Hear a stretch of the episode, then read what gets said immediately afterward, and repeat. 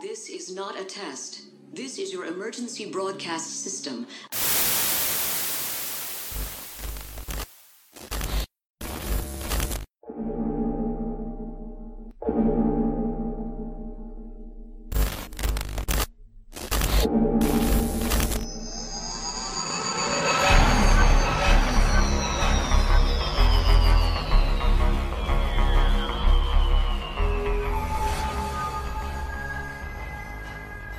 Galera, estamos aqui para comentar sobre o episódio de 40 anos, o especial que a Big Finish fez lá em 2003, chamado Zagreus. Né? Era uma época que a gente ainda não tinha Doctor Who na televisão, então esse foi o grande evento aí que reuniu boa parte do elenco da série clássica que havia participado de diversos audiodramas na Big Finish. Inclusive, esse é o áudio de número 50 que foi lançado pela Big Finish na Main Range. E é o último áudio, infelizmente, que está disponível né, da Main Range no Spotify, infelizmente. E também de volta, retornando aqui ao ambiente do RGCast, a única pessoa que sabe o poema de Zagreus de core salteado e que também faz parte de um dos, de um dos sites aí que produz audiodramas é, em língua portuguesa pra gente, o André. Bom dia, boa tarde, uma boa noite para todos vocês que estão ouvindo o podcast. Bem, galera, antes da gente começar, eu gosto sempre desse momento de definição do áudio, do box, dessa. Enfim. Vocês falem aí, que os convidados falem pra gente o que acharam de Zagreus sem spoilers. André, começa aí com você. Ah, para definir Zagreus de certa forma, eu diria, controverso. Já vi no meu, caminho pelo fandom, no, na gringa, aqui mesmo no Brasil, sempre tem o lado que gosta, que ama e o lado que odeia, que repudia. E você só vai saber se você vai gostar ou não ouvindo mesmo. É confuso, é um pouco ilógico, às vezes é lógico, traz uma trama ambiciosa e finaliza o paradoxo. O, a era do, do, da chart. Eita, travei tudo. Enfim, é, eu achei a forma que o, que o André falou, que é um, tem uma execução muito ambiciosa, é, é, de fato isso, né? A gente tem aí algo muito grandioso, só que eu acho a, o grande vilão de Zagreus não é o anti-time, e sim o tempo. Porque se você olhar a história de Zagreus, é uma boa história, problema é o como ela foi executada, o desenvolvimento dela não precisava ter quatro horas. Então eu acho que se perdeu aí por conta do tempo que se levou. Né? Tem muita informação, é, muita coisa a, a ser detalhada e ou podia ser dividido em dois áudios, parte 1, parte 2, ou menos. Podia ser uma saga de de dois, três áudios. Acho que o ideal é quando você for ouvir, ouvir em partes, né? Não ouvir tudo de uma vez. Você pode fazer isso? Exatamente. Até porque eles mesmo, eles, eles dividem os Agreus em três partes. Wonderland, Has, é, Heartland e Wasteland. Então são três uhum. histórias, para, mas mesmo assim, mesmo ouvindo em partes, eu acho que ela se torna bem problemática aí.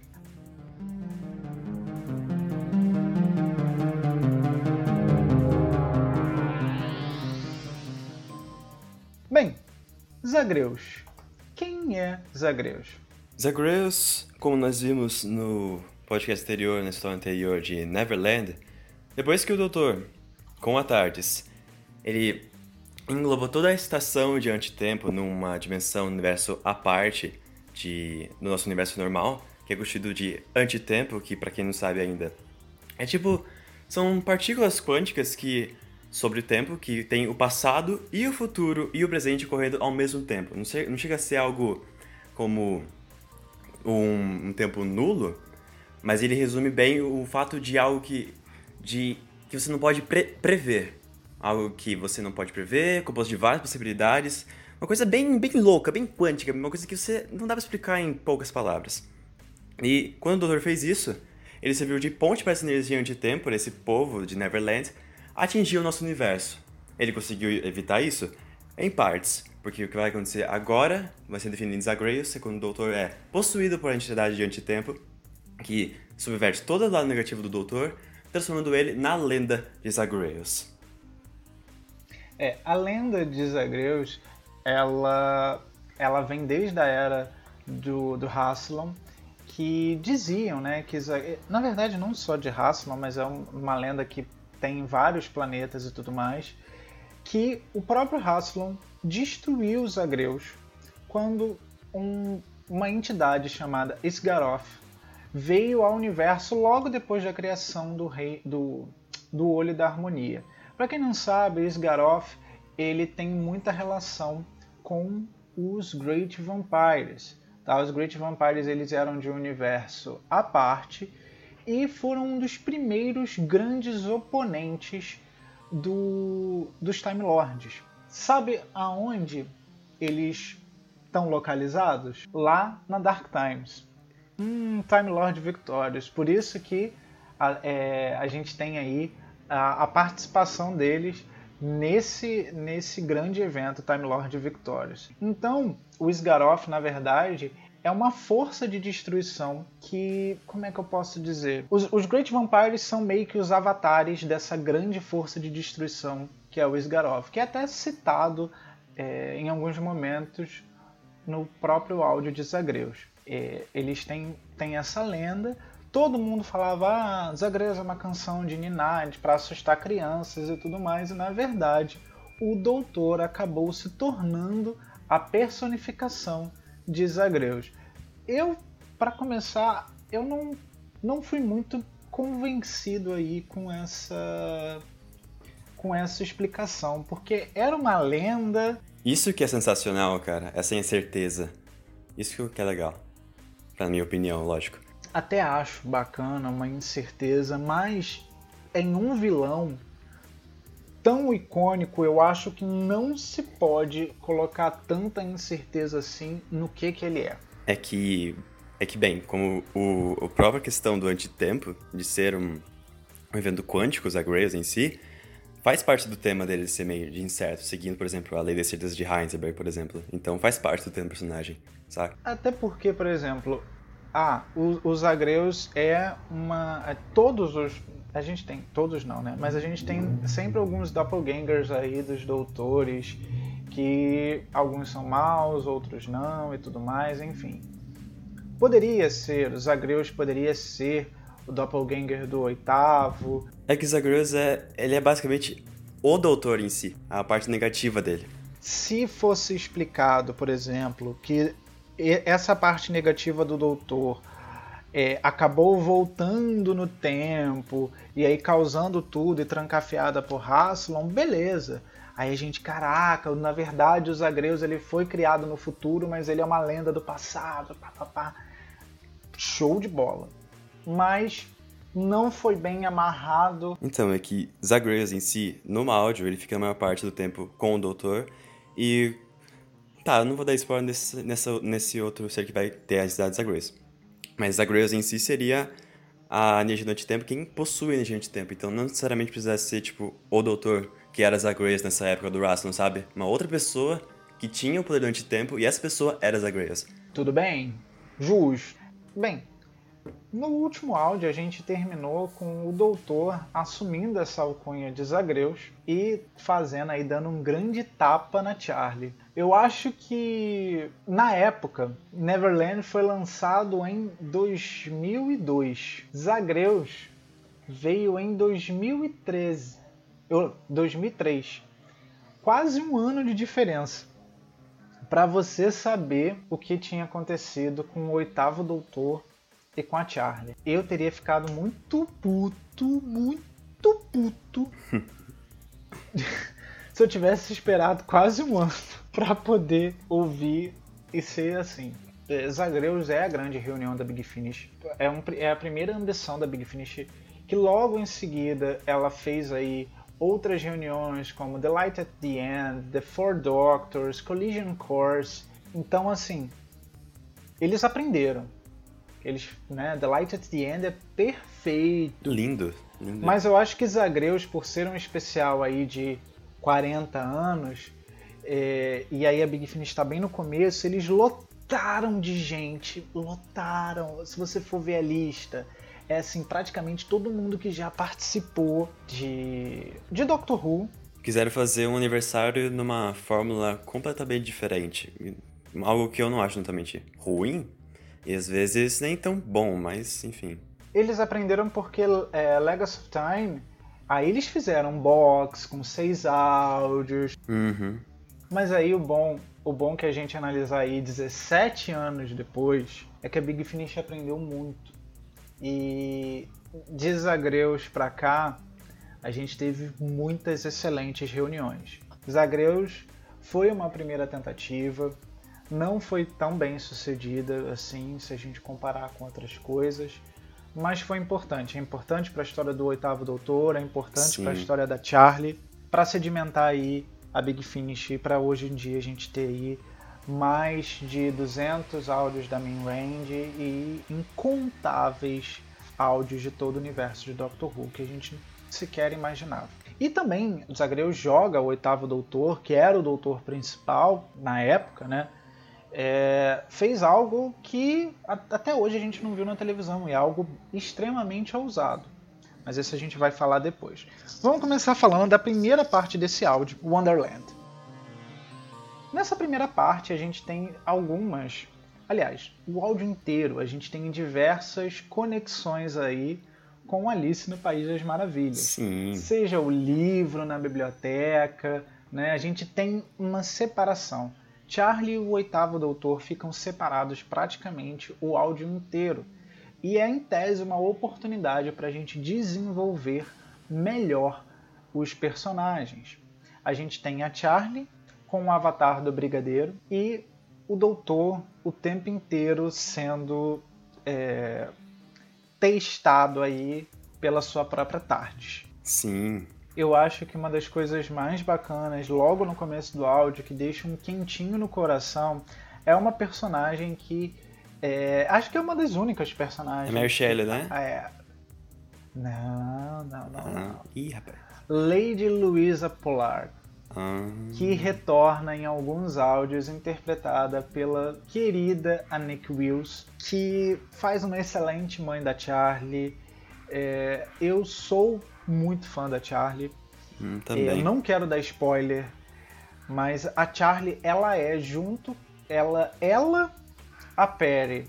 A Perry ganha disparado em número de histórias que ela tem com o Doutor. É a, é a Companion é, com maior número de histórias aí com o Doutor. Ela tem um, uma ligeira perda aí por conta da, da Sarah Jane Smith, mas a, a, em termos de número de histórias com o Doutor, a gente tem a Perry ganhando, mas ela disputa ela, Sarah, Jamie Mc, McCrimmon e a Charlotte Pollard são aí as companions top de histórias com o, os seus doutores. Então a Charlie ainda tem muita, muita história. E eu sou completamente apaixonado. Inclusive, Nicholas Briggs, por favor, dá logo pra gente a terceira temporada de Charlotte Pollard, porque eu preciso mais da India Fisher. Sou muito cadelinha da India Fisher. Mas enfim, a Neck Wills faz uma Lady Louisa Pollard incrível e aí a gente começa a ver, né? A Charlie fica meio confusa, a irmã dela é citada como sendo romana e você fica assim, hã? Então a gente tem a... esse começo da Charlie aí voltando ao seu passado e ela indo visitar, porque ela tá meio lelé das ideias, um tal de Dr. Zagreus. Faz umas reflexões interessantes também, como ela, quando ela diz que ela começa a refletir consigo mesma, assim, de forma retórica, sobre uma doença que, por exemplo, uma doença teórica de que ela inibe de você saber que tem a doença, fazendo referência aos Zagreus tomando conta do doutor. Ela, ela, sabe que tem algo, mas ela não tem no, muita noção ainda, ela tá retomando os sentidos. Inclusive, essa reflexão dela eu gostei, deixar um ponto aí. Eu acho que a, o, a interação dela com o Nicholas Courtney é muito boa. É, eles dois Demais. formam uma dupla bem bacana. Ela fica saltando, ela tendo esses saltos. É como se ela tivesse é, com devaneios, né? Uhum. Então ela tá ali, ela como se ela estivesse sonhando e aí aos poucos o brigadeiro vai aparecendo e conduzindo ela a diferentes sonhos. Né? Então, a gente tem aí algumas participações já nesse, nesse começo, é, como por exemplo, a, a Elizabeth Sladen aparece logo no sim, começo, a, não aparece? Sim, a Sarah Jane aparece. Ela é que tá junto com a Charlie ali. Quer dizer, ela é... é não, não lembro se é empregada. Isso, mas, é mas é uma participação é... muito... É uma participação muito pequenininha. E depois que você para pra pensar que a Sarah Jane, né, a Elizabeth Sladen em si, você fica pega um pequeno luto imediato, assim. Agora. É, é, é bem complicado, né? Foi. Enfim, críticas mal utilizadas, né? Em paralelo a isso, a gente tem o oitavo doutor, que tá aí com essa dissociação, doutor Zagreus não sabe quem ele é, fica ouvindo vozes aí do terceiro doutor, retiradas do, do próprio John Pertwee, ele não, obviamente não foi ele que gravou, mas foram retiradas de episódios da era dele. O doutor, o doutor tá preso dentro dessa da Tardes, né? A, a Charlie tá completamente fora, em outro lugar. O, o doutor Zagreus, digamos assim, conseguindo encontrar um ambiente onde ele consegue se separar dos Zagreus e começa a ter meio que esse bate-papo com ele mesmo. Né? Sim. E aí aparece uma coisa muito interessante que os Agreus mostra para ele várias linhas do tempo alternativas. E esse é um ponto muito interessante porque é, a, a, linha do tempo do oitavo doutor ela é muito complicada, né? Então a gente tem aí livros, HQs, short stories. Sim, com referências, muitas referências a Doctor Magazine também, como o HQ de Oblivion, a a que eu mais lembro é de Oblivion, mas tinha uma outra que ele citava também durante esse encontro. Sim, e tem algumas pequenas referências aí a The Gallifrey Chronicles. Sim, né? Gallifrey Chronicles. Que é o sim. fim da era. É, é, eu ainda não li, mas eu sei que tem aí meio que uma destruição de Gallifrey. É, não sei, pretendo ler ainda, mas que deixa meio que na dúvida se a BBC Books ela, ela tá dentro dessa linha principal ou é uma linha alternativa. Já que o livro da BBC Books, The Eight Doctors, que é o primeiro, é, ele se passa imediatamente após o filme, apresenta a Samantha Jones como uma das primeiras companions do Oitavo Doutor, e aí logo em seguida vem Fritz Kreiner, a Angeli, enfim, diversos outros companions que apareceram somente nos livros. Depois, se vocês repararem, alguns deles, a Izzy, que é companion dos quadrinhos, e o Fritz Kreiner, são em tese que canonizados pela Big Finish no áudio The Companion The Company of Friends, que a gente revisou no primeiro áudio do Oitavo Doutor. É, digamos assim, colocado como se a era da Main Range se passasse entre a era dos livros. Então a gente tem alguns livros que se passam antes da main range, aí a gente vem a Charlie e depois os livros que se passam depois da main range. É, digamos assim, a forma mais forçada de você colocar aí a timeline da BBC Books dentro da timeline do Oitavo Doutor. É, antigamente até esse pessoal falava que a, as crônicas é, Gallifrey Chronicles serviam como uma prévia da Guerra do Tempo e tudo mais, enfim, mas nada disso. A Guerra do Tempo aconteceu bem depois. Então, fica naquela, né? Existem universos paralelos, o BBC Books é, são de é um universo paralelo, faz parte da linha principal, difícil. Ele vê até mesmo outros oitavo doutores aí, fica bem, bem complicadinho de você se situar. Aí é, é uma linha, do, é uma timeline bem complicada. É a mais complicada, digamos assim, de você casar todas as mídias, né? Até porque o oitavo doutor é um doutor com muitas mídias. Sim, não fica tão difícil assim de encaixar livros com HQs, etc. Tem algumas coerências? Tem, mas e quando você vai é, consumindo fica né, tem... mais, mais digerível também, né? Sim, é, mas é, é, algo que causa ainda um pouco. A timeline do Oitavo Doutor ainda causa algumas discussões onde você encaixa cada coisa. É, bem, fora isso, nós temos mais uma vez o, a Charlie e o Brigadeiro indo para uma outra projeção. Agora num quartel do exército lá do, de 1950, né? Nem um pouco aleatório. E aí a gente daí veio um fazer cenário... sentido depois daí, né? É, mas a gente tem aí algo que começa a nos despertar atenção.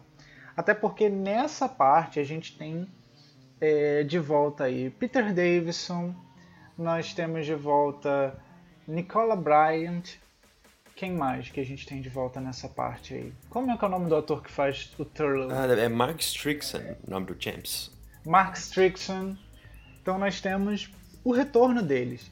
E a, a Nicola Bryant, ela tá fazendo o papel da Dr. Stone, que está fazendo experiências com uma tal de divergência, um tal de projeto Dionísios que quer despertar aí, né, mexer com essa certa divergência. Na verdade, na verdade, é, esse Dionísio, projeto Dionísios, ele é um projeto que está sendo bancado pela personagem da Nicola Bryan.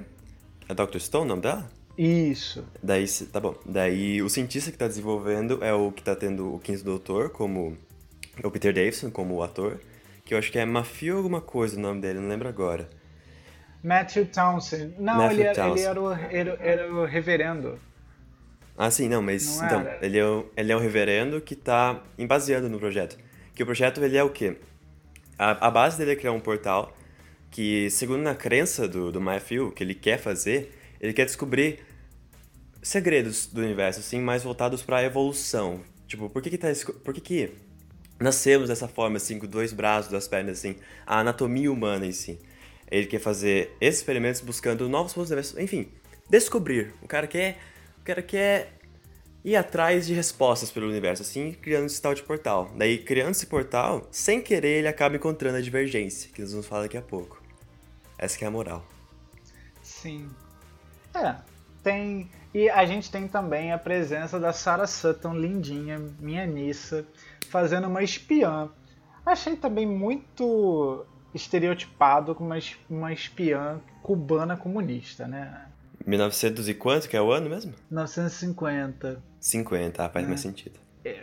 complicado. Mas enfim, não estamos aqui para falar disso. Né? Então a gente já começa a ouvir falar sobre essa questão da divergência. A divergência. Olha, o conceito da divergência é como se fosse a própria morte. A, eu não diria morte, mas a natureza em si. Sem dar spoilers pra parte do Rasslum depois, é como se fosse a natureza vindo no final dos tempos.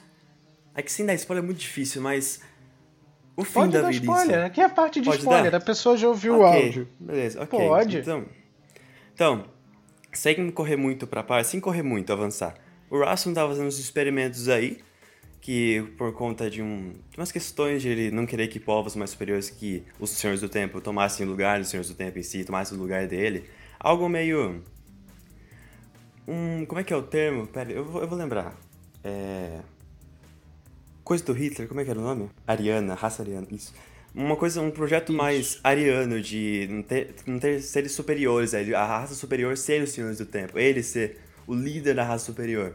Supremacia, supremacia galifreyana. Daí nessas, nessas idas e voltas assim, de checando, vocês vão ver já com os Great Vampires, mas o ponto da divergência, ele acaba descobrindo entre outras realidades, essa divergência. O que, que, que seria a divergência? Divergência seria um ponto culminante de todas as dimensões, a, a, a- o ponto mais primitivo de sucumbição de toda a realidade.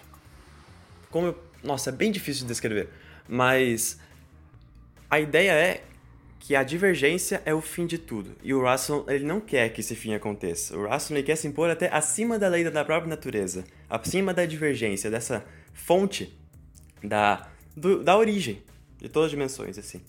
Cara, que fica muito estranho falando, né? Fica bizarro. Mas que não tem muito a- além disso. É basicamente isso. Basicamente isso. uma forma- Tentando resumir. É que o conceito em si é complicado. É, ele, o próprio Rassilon ele não sabia direito se a divergência era uma raça, uma Sim, espécie, nem o que, ele que, que, que era, né?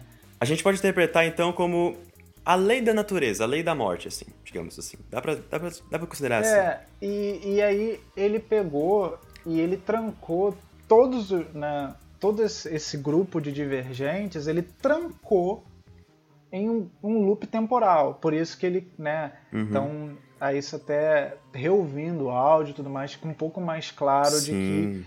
é, a divergência, o universo divergente não é meio, não é muito lá o, o Neverland, né? É uma é uma outra é um outro mundo, né? Onde na verdade não existe o tempo e, na, e o a Neverland seria um lugar de antitempo. Então tem algumas coisinhas aí que a, a, a divergência, o universo divergente vai ser importante para o oitavo doutor. E aí começam umas coisas. A gente tem algumas coisas muito loucas que acontecem dentro desse, dessa primeira parte, que é a mãe da, da Charlotte virando coelho. Como eu falei, tem várias referências a Alice no País das Maravilhas, porém, a que troco ficou jogado. Logo depois a gente tem o Conrad Weston é, interpretando um gato gigante. Também referências a Alice no País das Maravilhas e tudo mais. Isso, isso junto com a temática quântica de Zagreus, porque o gato que ele encontra, além de ser uma referência a Alice no País das Maravilhas, o gato gigante, o, la- o gato, qual era o nome? Gato risonho, alguma coisa assim? É, o gato risonho. Risonho. Acho E- que na Alice no País das Maravilhas é o gato risonho. Gato risonho. Daí ele, ao mesmo tempo que ele é o gato risonho, ele é o gato de Schrödinger. Há uma coisa que eu esqueci de falar naquele ponto da... Quando o doutor encontra com os Zagreus, assim, as duas partes da, da alma do doutor ali. Quando eles encontram, o Zagreus ele conta o que ele pretende fazer. A parte negativa do doutor, que é Zagreus contínuo, pretende fazer. O que ele pretende fazer, que vai mudando com o do áudio por conta das influências do Rassilon, ele pretende sucumbir, ele pretende invadir o universo normal com o antitempo, e aí tem aquela conversa sobre as possibilidades e tal, porque como a gente falou antes, o antitempo ele é o futuro, o passado e o presente ao mesmo tempo. Ele é todo o tempo, todas as possibilidades de ocorrência ao mesmo tempo, quanticamente falando.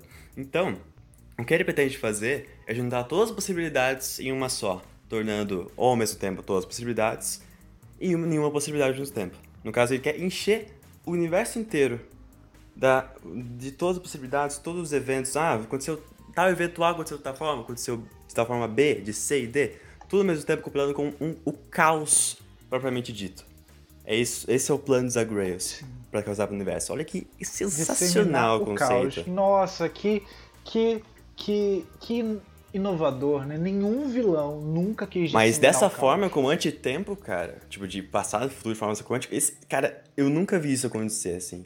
Dessa forma quântica, dizer assim, de O André possibilidades tá muito mesmo tempo. tendencioso a terminar esse podcast amando os agreus. Mano, Zagreus. Mano, eu amo Zagreus, cara. Eu tenho meus motivos, A entidade. meus A argumentos. entidade ou o áudio? A entidade. Os dois. Os dois.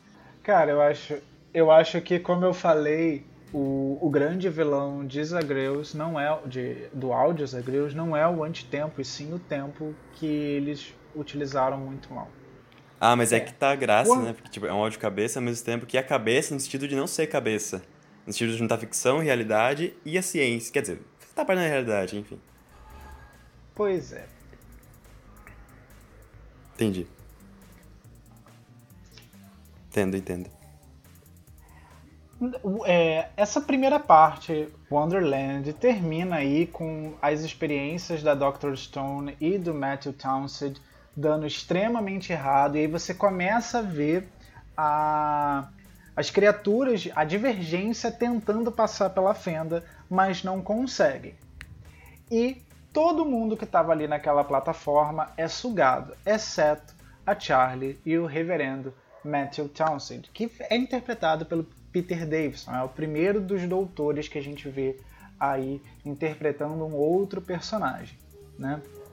E aí a gente entra na segunda parte, Heartland, onde a gente já começa a descobrir que tanto Brigadeiro quanto Gato são avatares da própria Tardes, que também foi invadida pela energia do antitempo e também se tornou, a gente sabe que a Tardes é uma entidade, então ela também começou a expressar o seu lado mal. Sim, incluindo também, eu não lembro se a gente citou, mas caso não tenha citado, explicar isso agora.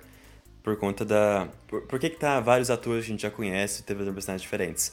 por fra são frações da própria TARDIS, querendo, de forma. usando hologramas, guiar a Charlie e o Doutor em si também à conclusão da história. Então usa da memória do Doutor os Companions, o próprio Doutor em si, todas essas frações da mente de ambos, sendo na forma de hologramas, montada na forma de hologramas. Acho que é na Matrix eles já estão, né? Não, ainda não. Não. Na Matriz. de não. Daí, é que eu não lembro se o plot twist envolve essa parte. Mas tudo bem, não faz muita diferença. Enfim. Tudo isso montado pela TARDIS para chegar na conclusão do que, que tá realmente acontecendo. Qual é o plano de Rassilon, isso com os Agrayos. E agora a gente segue com a segunda parte, como o Vinícius estava continuando.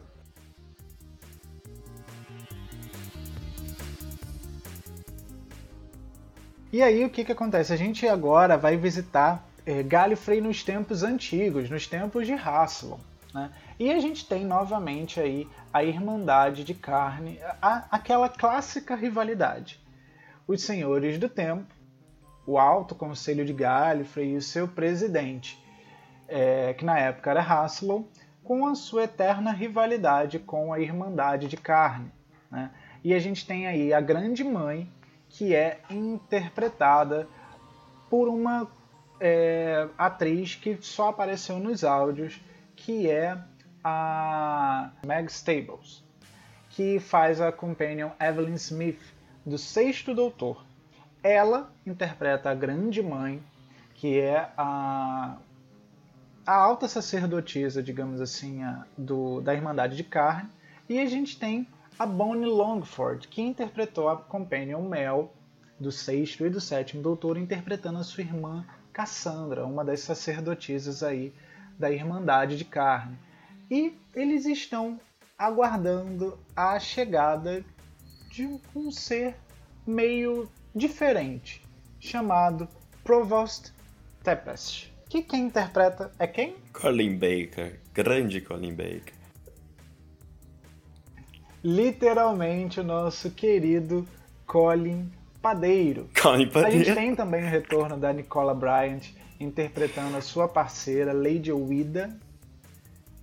E com o tempo a gente vai é, descobrindo um pouco mais sobre essa, essa questão aí do Rassilon, de tudo que ele estava planejando. A Irmandade de Carne não estava muito contente com todas essas investidas de Rassilon. Uma parte que eu gosto né? aí Mais uma é vez aí da, a- do aprofundamento da lore dos Senhores do Tempo e dos Great Vampires também, que eles citam, por exemplo, o sacrifício de Ômega na, na, na dicção da, da viagem no tempo, da oposição do, do Ômega com o Rassilon politicamente, enfim.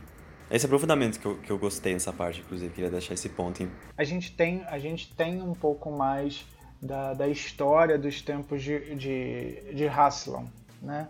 E, só que aí as coisas também vão começando a ficar... A, a, a Charlie, ela, ela tá observando tudo isso, então ela tá também se aprofundando na história de Gallifrey. Isso também está sendo apresentado para ela, já que ela pouco tinha tido contato. Ela teve mais no áudio Neverland e aí ela foi conhecendo um pouco mais desse passado, desse grande vilão que era o Rassilon, que queria utilizar aí, é, se aproveitar do antitempo para poder causar o caos e acabar renascendo. Né? Ele estava se aproveitando disso, mas digamos que ele não tinha conseguido. Né? O doutor meio que frustrou os planos dele. Mas ele ainda está aí na, na, na tentativa. Eu acho bacana que quando a Charlie se, materiali se materializa, entre aspas, né? É, todo mundo ali do. A Grande Mãe, Cassandra, o Tetas, olham para ela e veem quem? O Rassilon. Então é mais um dos joguetes da Tardes aí. A gente não sabe para onde ela tá jogando. Se ela tá jogando pro bem ou se ela tá jogando pro mal. É aí que você começa a pensar, peraí, Tardes, tá estranha essa Tardes. Tá estranho que ela tá fazendo. Sim, e a Charlie, inclusive, ela se. Ela se. Inclusive nessa parte, ela diz, ela diz pra Tardes, tipo, se ela pergunta pra ela, tem como pegar essa energia dos Agrayos? Ela pergunta pra Tardes. Daí a Tardes fica, ué, como assim? Que ideia tola é essa, menina? Daí ela fala, ela fala, dando a ideia que ela quer se sacrificar pelo doutor. Tipo, ela, ela julga que tem o erro Sim. dela, como você comentou, e ela quer ela ter o sacrifício dessa vez. Sim, e, e é válido porque a, a Charlie, ela, ela começa. Ela viu tudo que ela causou. Em Neverland ela viu, sabe? é- Ela viu as consequências dela ter sido salva.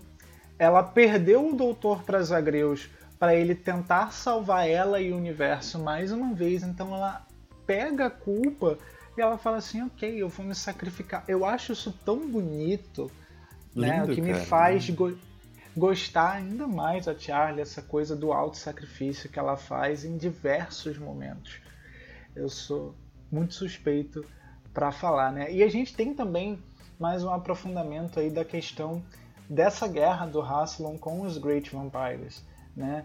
E ele se utilizou nessa época ainda não tinha é, a questão das regenerações e aí mais uma vez a gente tem aí algumas questões da, das regenerações sendo algo que o, o- veio para os Time Lords por conta de experiências genéticas. Só que dessa vez foi colocada como vindo dos Great Vampires, né? É claro que nessa época, em 2003, 2003, há 17 anos atrás, ainda não havia Timeless Child, e é tudo aquilo que a gente pode teorizar, né? Rassilon jogou a Tecteon lá naquela máquina, apagou ela da existência e ficou com a glória de ter criado aí as regenerações dos Time Lords. Mas se você pegar e ver o cerne disso, é muito parecido com o que a, a Tecteon fez. Na verdade, a impressão que dá é o que eu gosto do que o Vic falou, né? O headcanon, para mim é como se o, o tivesse manipulado a história. Até porque, gente, é, se tivesse ficado como sendo uma, uma criança que veio de outro universo, e lembrando que os Great Vampires também vieram de um outro universo, mas isso podia levar a explorações nesse outro universo até por outras raças. Então, como eles dizimaram os Great Vampires e colocaram os que restavam presos no A-Space, isso meio que impediu que as outros galifrenianos, outros poderosos do tempo, fossem atrás de dessa fenda, desse universo de onde a Timeless Child pudesse ter vindo. Então isso deu uma vantagem muito grande aos Time Lords. Então eu acho que foi muito inteligente do Rassilon ter colocado a questão da regeneração, isso é o meu headcanon, tá? Na conta dos The Great Vampires, para aí impedir que outras pessoas fossem atrás de novas, digamos assim, entre aspas, Timeless Child. Justo. A viagem. A viagem, a viagem, exatamente, a viagem. A viagem. Nessa- Mas é, o meu headcanon. é gente. justo, justo. Tá certo, pô. É isso aí. É, enquanto, enquanto, enquanto essa história não for fechada, é o que a gente tenta ver aí com as, com as informações que a gente tem. Né? Então, vamos lá. Além dessa, Eu acho. além dessa parte da regeneração, nessa parte do, do áudio conta aquele, aquela, aquela dúvida que o Matthew Townsend, o que tá interpretado pelo Peter Davison, teve na parte 1 sobre como por que todos. Por que essa anatomia tão específica assim?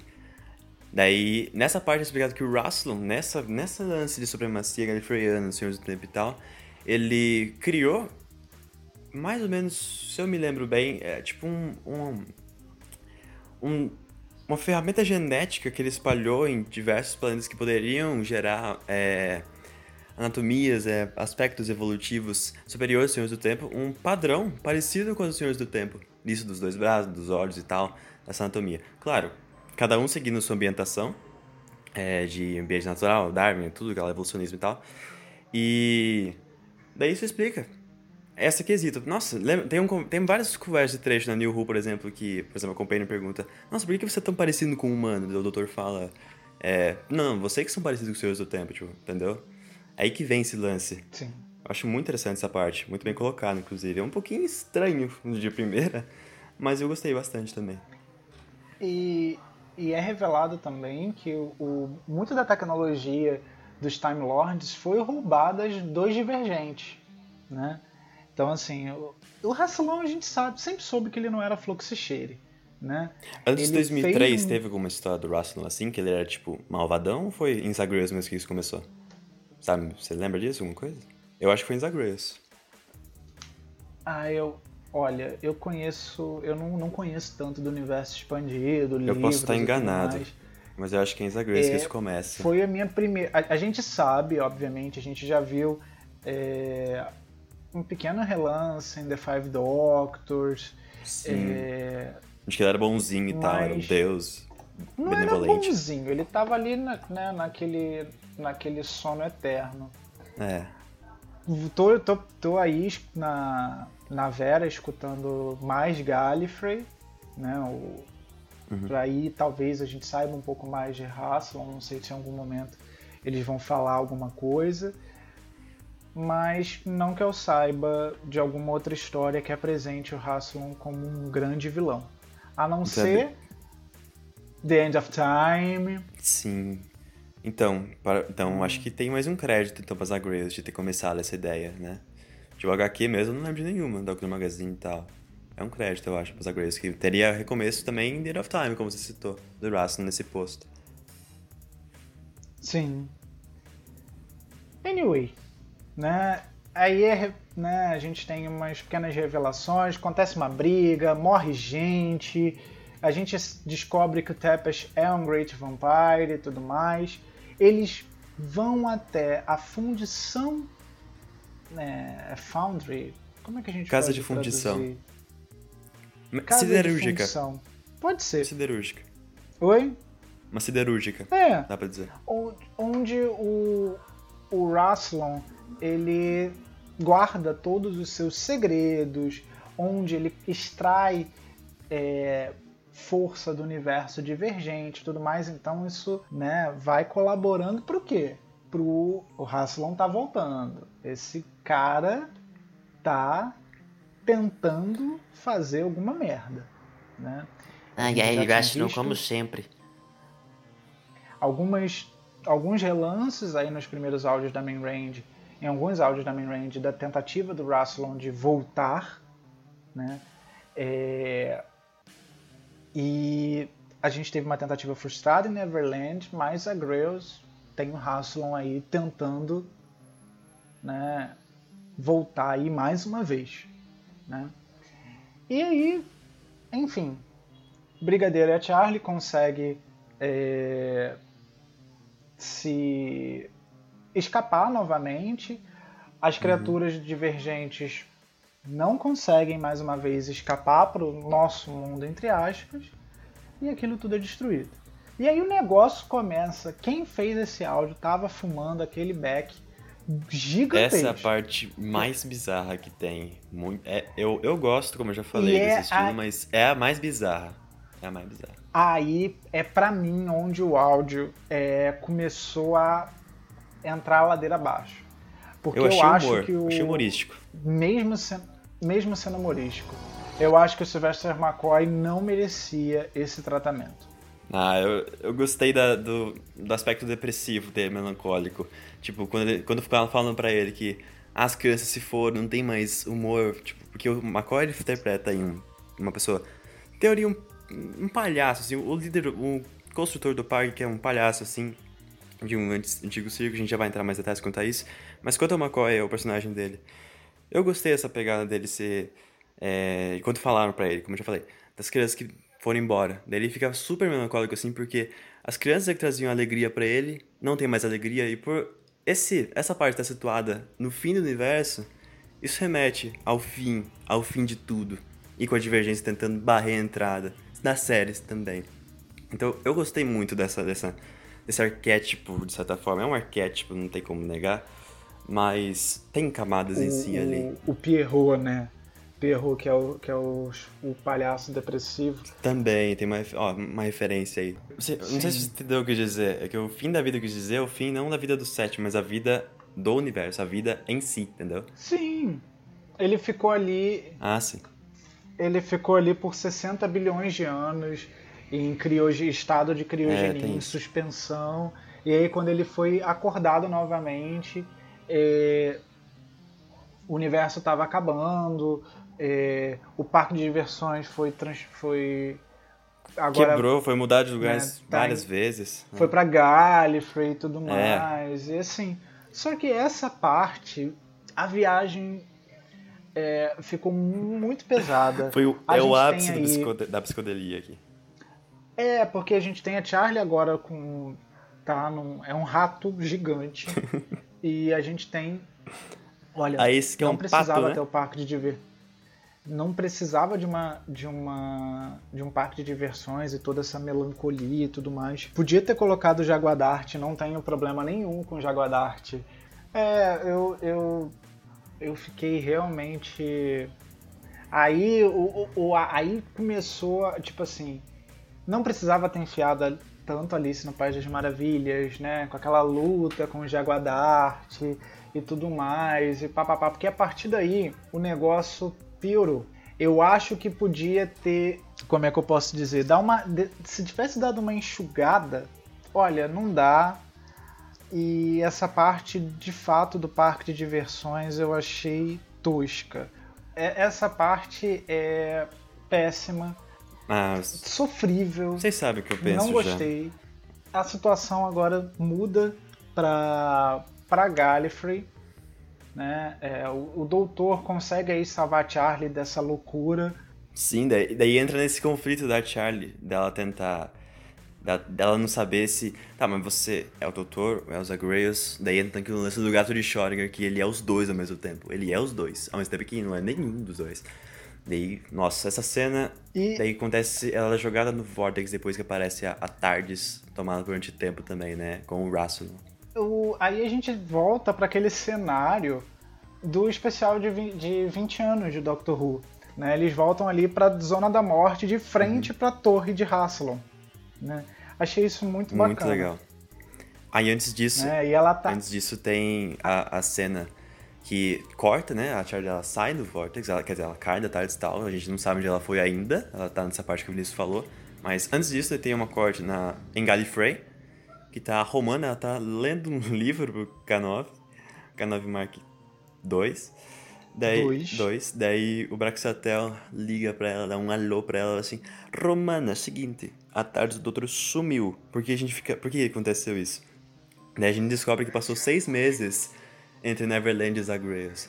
E a tarde lá tava lá. O doutor foi dado como morto e tal, a Charlie também, assim, ué, acabou, tadinho. Daí, nesse alô do Braxatel pra Romana, a Romana fica, como é que é? Depois de seis meses, daí, daí começa isso. Daí aparece a Lila, a Lila que também tá em Gallifrey, depois de Image of Time, lá no arco do quarto doutor. Daí é o primeiro encontro da Romana com a Lila, que depois tem na série de Sim. Gallifrey. É, e é tão, é tão bacana você analisar esse áudio depois de você ter escutado Gallifrey, né? E de você ver, caraca, tipo, olha como é que começou esse encontro, que até então elas ainda não tinham se encontrado. A Lila já estava aí há uns 20 e tantos anos é, vivendo ali a vidinha dela de casada em Gallifrey sem muitas interferências, né? E aí elas são colocadas de novo uhum. ali, colocadas de novo não, colocadas juntas pela primeira vez. Achei isso muito bacana. Muito legal. Né? Daí... E aí elas duas vão para dentro da Torre Negra de Haslam, enquanto a Charlie está lá fora na Zona da Morte. Né? E aí ela tá agora junto com os avatares Townsend, Tepesh e Winkle, que são os avatares respectivamente do quinto, sexto e sétimo doutores. Né? Daí você pode é, perguntar achei... por que, que esses três específicos? Justamente porque eles, foram os, os três. que estão vivos. né? Não, não, é que eles são os três okay. que mais tiveram contato com a divergência. Né? A Tardes, os hologramas deles e também como frações do Doutor e tal, para ajudar ele depois a reatingir a consciência, esse lado bom da Tardes ainda que tá vivo e tal. Daí, enfim, é isso. A gente sabe que a gente sabe que é porque Sim, são né? os únicos que estão vivos. Atrás né? das câmeras Na é época disso. Na época o Tom Baker ainda não fazia parte da Big Finish e tudo mais, então teve isso. Tanto é que eles, eles repararam, entre aspas, não, não foi um erro, né? Mas no especial de, de 50 anos, The Light at the End, que é um áudio só, muito melhor, as coisas fluíram muito melhor e eles conseguiram botar todos os doutores ali também. O, o primeiro, o segundo e o terceiro estão é, ali em vozes, né?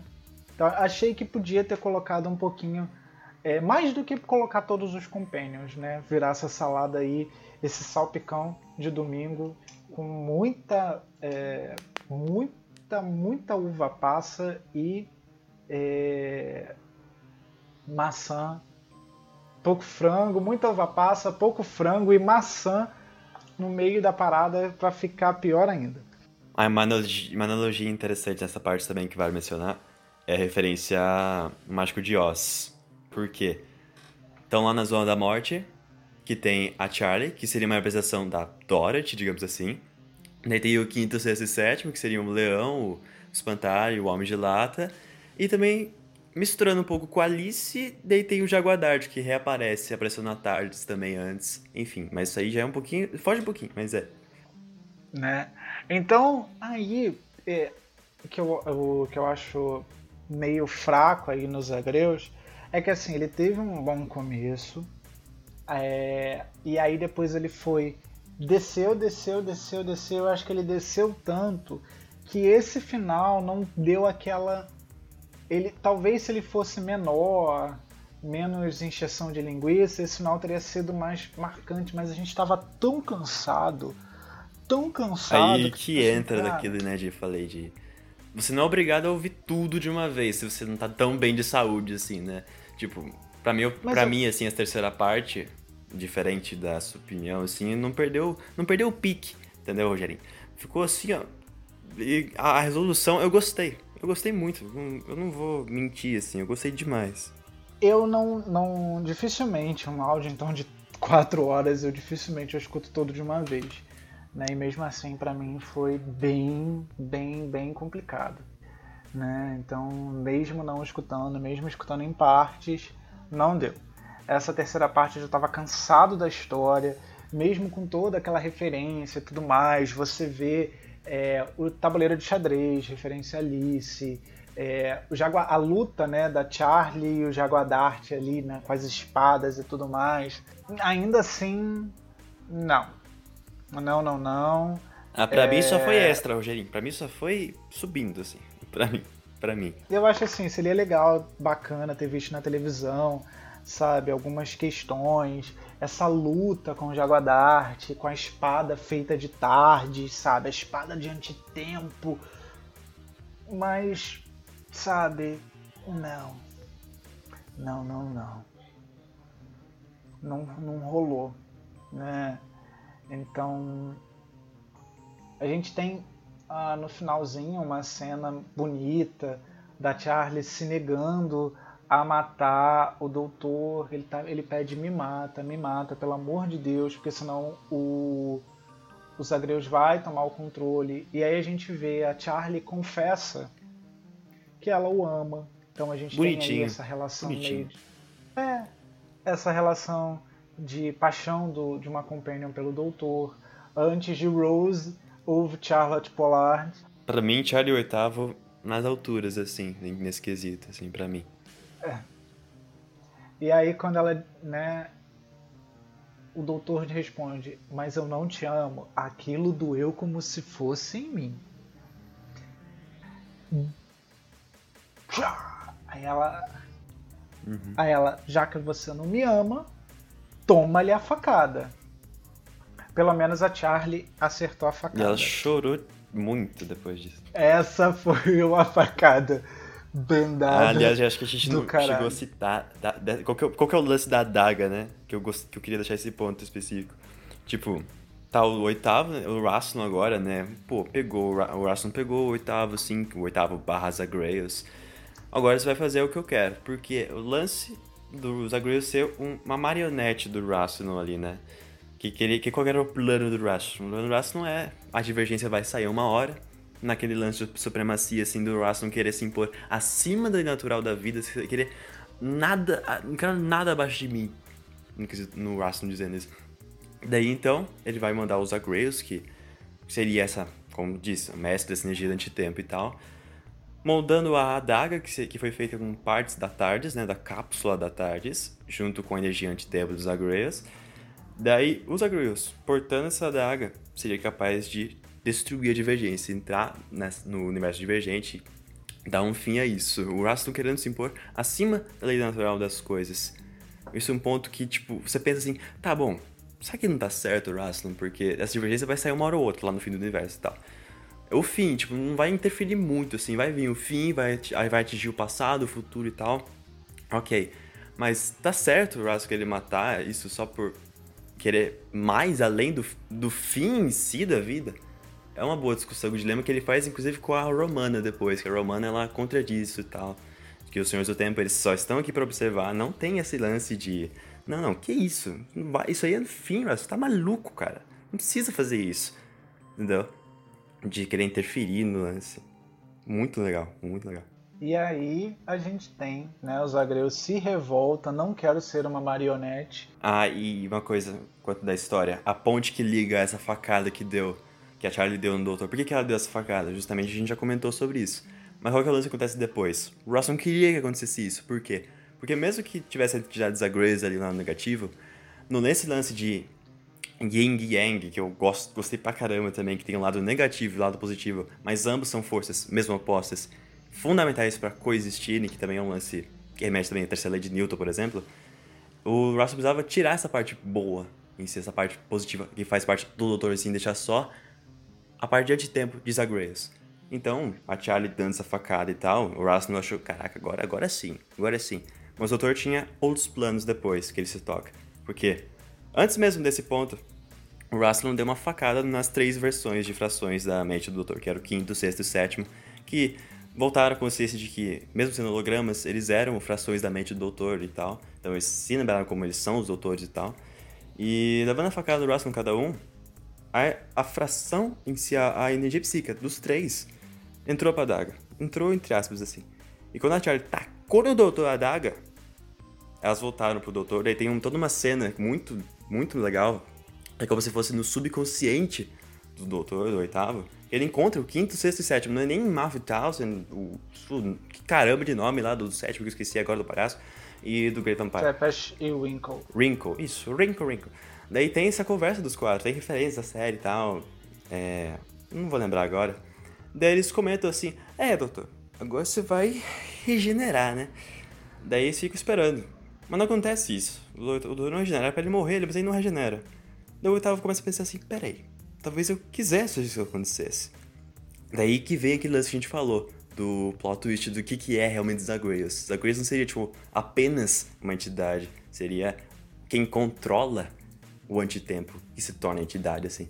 Daí ele fala assim: não, não, eu, eu já sei o que vou fazer. Eu vou retornar pro plano lá e eu vou me tornar Zagreus em si. Ele vai se tornar o comandante da antitempo. Ele não vai regenerar, ele vai se tornar propriamente Zagreus. Daí tem. É lindo os quatro gritando I'm Zagreus assim. E daí o oitavo retorna. Daí acontece o que o Vinícius falou. Arrupiei agora. Ou melhor, é mais. Tipo, é, a, a, a, o lance do quântico que eu, que eu, quis dizer no começo já. Isso que eu, que eu acho que é o mais maneiro em Zagreus. Dá. Não é uma certeza, é uma incerteza quântica em si. Ele é um evento quântico. É muito interessante. Eu nunca vi isso no trabalho em lugar nenhum. Isso que dá, deixa Zagreus mais original, assim, para mim. Entende? Enfim. Daí eu acho que eu consegui pois conectar é. bem, né? Do, do lance que agora joga o Russell lá no, no portal lá e pff, morreu o Russell. Morreu entre aspas. Morreu entre aspas, a gente vai ver pois depois. Pois é, e aí ele o doutor é, assume a alcunha de Zagreus, eu sou Zagreus, e taca-lhe Rassilon no, na rachadura, na divergência, né? Tipo assim, você não quer, você não não não prendeu eles lá, assuma seus B.O. Nossa. Tá, escolhe Rassilon lá dentro. E aí, né, o doutor, ele se estabiliza, né? Uhum. E mas ele diz que ele não pode ficar no plano atual, no plano do tempo normal. Então ele parte para o universo divergente para preveni-lo, para evitar que essa infecção se espalhe Sim, pelo tempo. Né? Pra ele E- se expurgar de Zagreus em si, né? Durante o tempo. Exato. E deixa Charlie reafirmando, olha, eu não te amo. Tá? Hum, se encaçando na tarde dele conversando com ela, triste demais, assim. A Charlie fala que, né, que os dois, entre aspas, assumiram que gostam do outro, assim. Daí a Charlie fala, depois de tudo isso, o que, que você acha que vai acontecer agora diante? O doutor fala, de forma bem triste seca, nada, tipo, não tem como a gente seguir, sabe? Ele fala assim, não tem como eu e você conseguir. Isso é muito tocante, porque, tipo, raramente isso acontece. O doutor chegar no companheiro e falar, é, depois de tudo que a gente passou, não, não dá mais. Não dá. A Charlie fica muito É. chateada, quebra o coração dela, assim. É triste. Sim, é. Pois sim. é, eu acho o, o doutor quebrou o coração da Charlie algumas vezes, isso me magoou bastante. Sim. Né? O que ele. é- é- essa pseudo despedida foi mu- muito pesada. É, a Charlie não aceita isso. E obviamente ela se infiltra na tardes do doutor pela porta de trás e parte com ele, junto com ele, ao universo divergente. Zagreus pode ter sido um banho de água fria.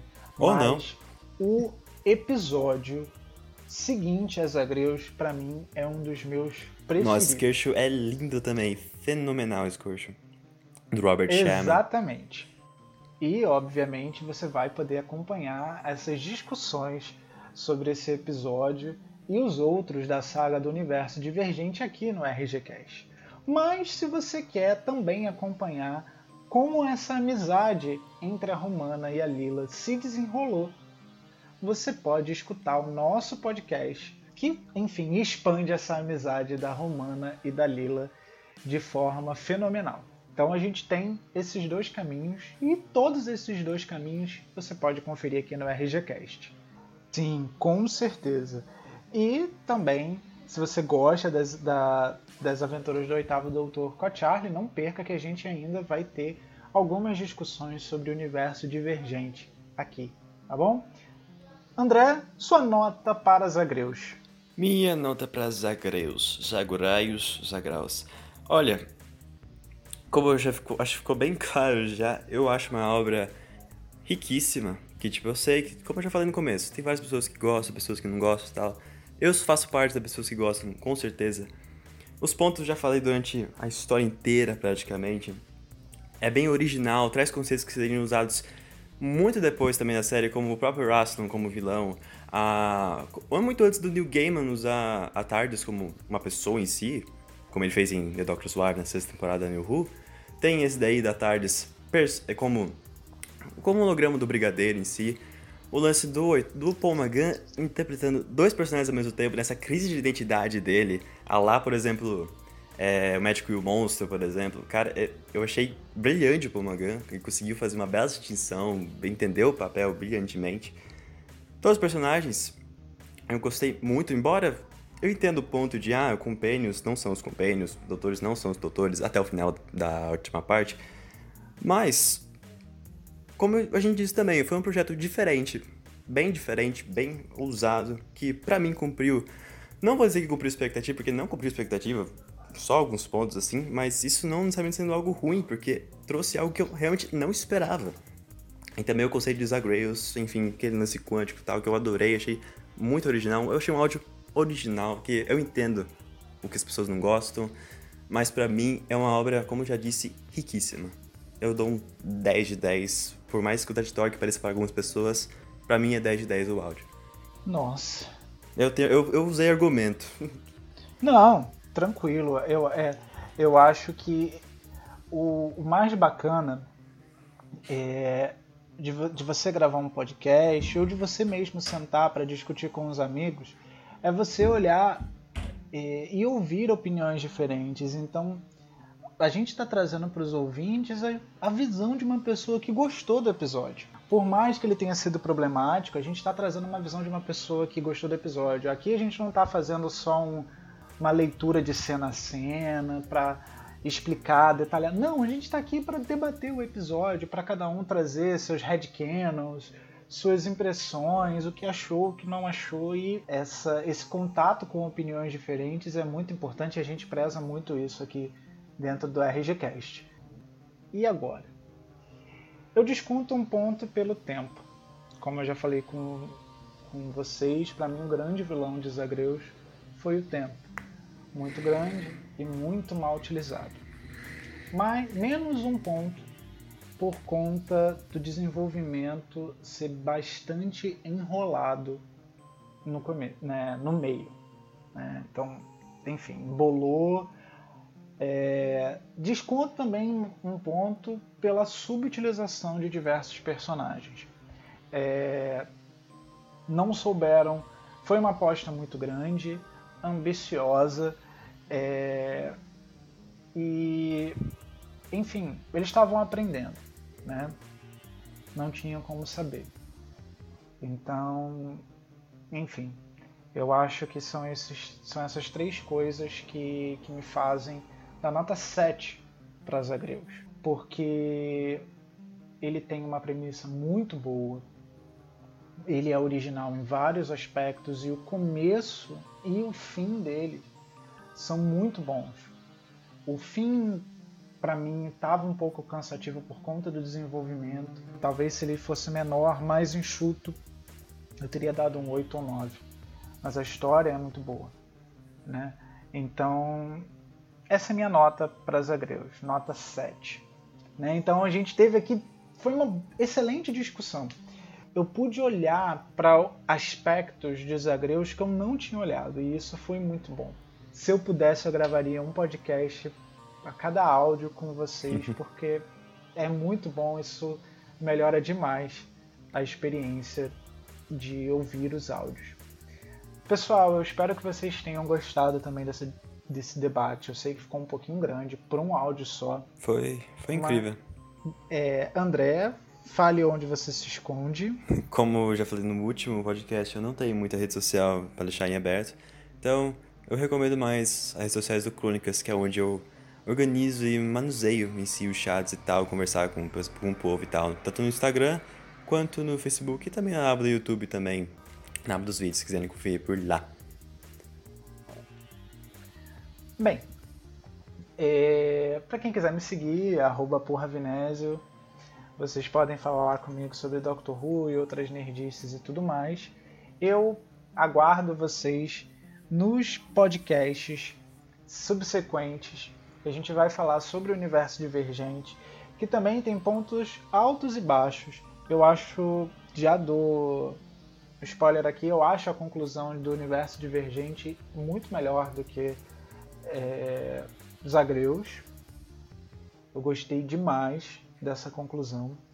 E não. Doutor. O oitavo doutor não acabou aí.